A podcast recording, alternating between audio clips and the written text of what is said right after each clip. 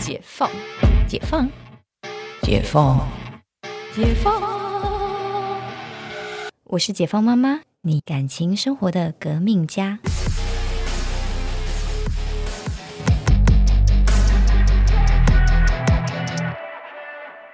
好哦，然后第二名就掌控欲很强。这个掌控欲啊，我觉得很容易出现在，当然长辈对晚辈这是比较容易的。嗯然后另外一半的掌控欲很强，我有啊、我有朋友的老公，就是透过掌控欲很强，然后去呃表示他很爱他，就是哎，我觉得这是一个很奇特的现象。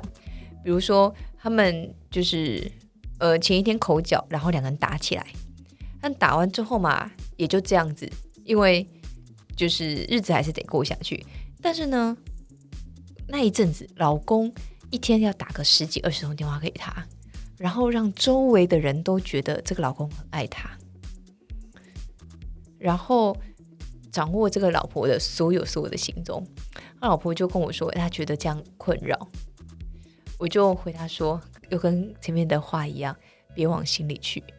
她明明这个时间她会在家，可是她老公硬要打电话问说你在哪里。我就回你下次再接到这样的电话，你一样人在家，你就回答说我在你心里。你看他怎么回答？然后我那朋友就大笑，他说：“对耶，我怎么没有想到这样回答？”我说：“其实，在掌控欲很强，你要去避免这件事情的时候，你需要展现一个极高的 EQ 以及诙谐啦。没有这我我觉得这个有点呃，所谓掌控欲很强，这种通常是比较负面的词，但掌控欲很强会成为负面词，代表的意思是另外一方不想被掌控，不想应该说不想要被这么掌控，应该这样说。或者掌控方的他并不懂得被掌控方的心理。对，如果所谓的掌控，你看啊，所谓的掌控，假如说是不管是你电话来也好，不管你献殷勤也好，不管你生活上照顾他也好，如果是照顾的无微不至，而老婆也非常欣然接受，那就是公主王子的生活啦，对不对？但是老公一直打电话，不管有没有找到人，一直在做同样的事情，老婆会觉得心里不高兴，而觉得被掌控，那就是因为他做的事情不是老婆要的。嗯哼，嗯哼，所以除所谓的 EQ 是，除非老婆忍气吞声接受她不喜欢被掌控的那一部分，那这个久了还是还是一个问题啊。但夫妻真的是一个很很困难的议题。对，可以短暂化解这些争执啊，但是掌控欲的问题重点在于是对方不想被掌控，他才会成为一个负面的词。那遇到这样怎么办呢？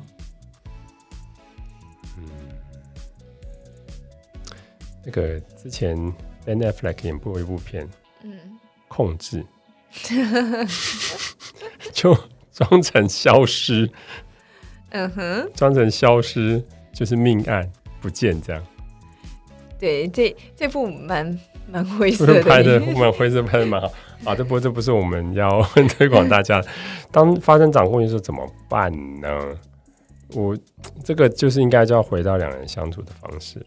嗯哼，对你必须要有，如果你真的要维持这段婚姻，大概就是要有一部还是回到沟通啦。对，有一部分你必须让你的方式让对方能安心嘛。对啊，对啊，还是得回到沟通。好，第一名呢，那个爱比较、辱骂、贬低对方的这个部分呢、就是目前网络上比较红的 PUA。PUA 对，就是我把你贬到一文不值，就你就值得我爱而已，别人不会爱你，或者是就是在这样子去把你的地位压得很低，所以我可以掌握你。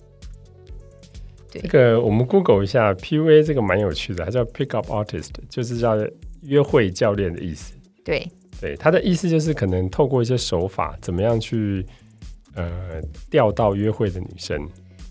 那这个大概就是这种心理学，就是说有点像驯兽。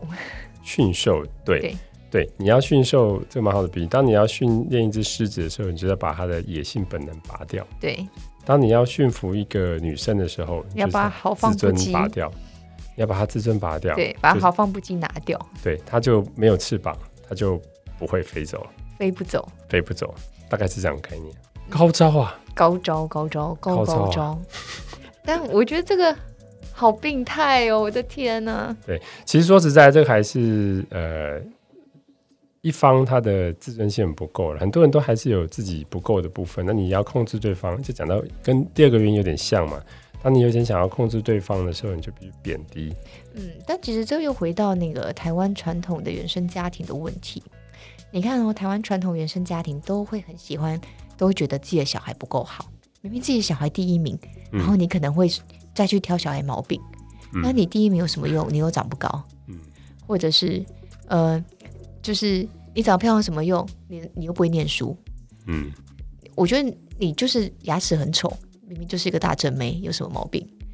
对，这个那个像呃，像我我妈也小时候也是这样对我，嗯哼，就是说我我可能我自认为长得不歪，但是呢，我妈从小就跟我说，我觉得你你全身上下就你这口这口牙齿长得好，哎，我妈这样跟我说，哎，然后我说 so。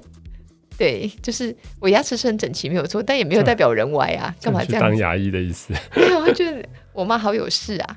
可是我发现这是一个传统长辈很喜欢做的事情，以至于说这样子的呃这样的状态，你会让孩子习得性无助。嗯，那而且你学习到是这样的一个与人沟通跟相处的模式，进而套用在两人的关系上面，这个是我觉得比较不健康的地方。对，这个其实跟西方的教育是很大的差别。西方教育强调的都是呃小朋友的自尊跟就是内在的快乐的发展嘛。对，对，这跟东方其实真的是很大很大的不一样。对，东方其实然后西方很强调 ego 啦，自我的部分。嗯，你要自我的强大，内在的力量才能成为一个完整的人。嗯，对，那东方呢，都喜欢控制，然后把你变得奴性。所以才会有，就是你让帝王可以控制这些史事。不过，这讲到也很有趣啊！你看，我们看完的剧里面，帝王通常猜疑心很重的时候，他甚至会打压自己的小孩。对啊，对啊，就是 P V 嘛。对 PUA 的这种概念，对 对 P V 同样的概念，就是很难想象啊！就是你会去打压你的另外一半，甚至打压你的下面的小孩，只是因为你可能自信心不够啊，或不想他们超过你这样。对，你看就回到自自自己的自尊心、自信心不够。对，而并不是把自己变得更好，让两边都变得好。这个这个的确是东方很长的弊病。对，啊，不过如果大家知道这些理由，知道这些排名和地雷的时候，就应该想办法审视一下，避开这些原因。嗯，所以呢，那个呃，这个婚姻地雷，我们刚刚讲的第一名就是 PUA 了，第二名是掌握欲很、掌控欲很强，第三名爱啰嗦抱怨。第四名遇到争执只会冷战，第五名把自己塑造成受害者。那你觉得你中了几名？对，所以当那个送命题，送命题，当然希望大家碰到的越少越好。不过我们的节目还在越来越正向啊。哦，对，所以我们下一集当然是要告诉大家，你千万要怎么样，不要跟另外一半讲的话，或者怎么样避开地雷。OK，就是你现在是完美闪过我的问题，这样子。因为我都没有啊。OK，我觉得我太我们下一太没有地雷，我是最不会埋地雷的陈教授哦。我们下一集来聊一下，就是有五句千万不要对另外一半说的话是什么呢？那我们这一集先聊到这里，我们下次见。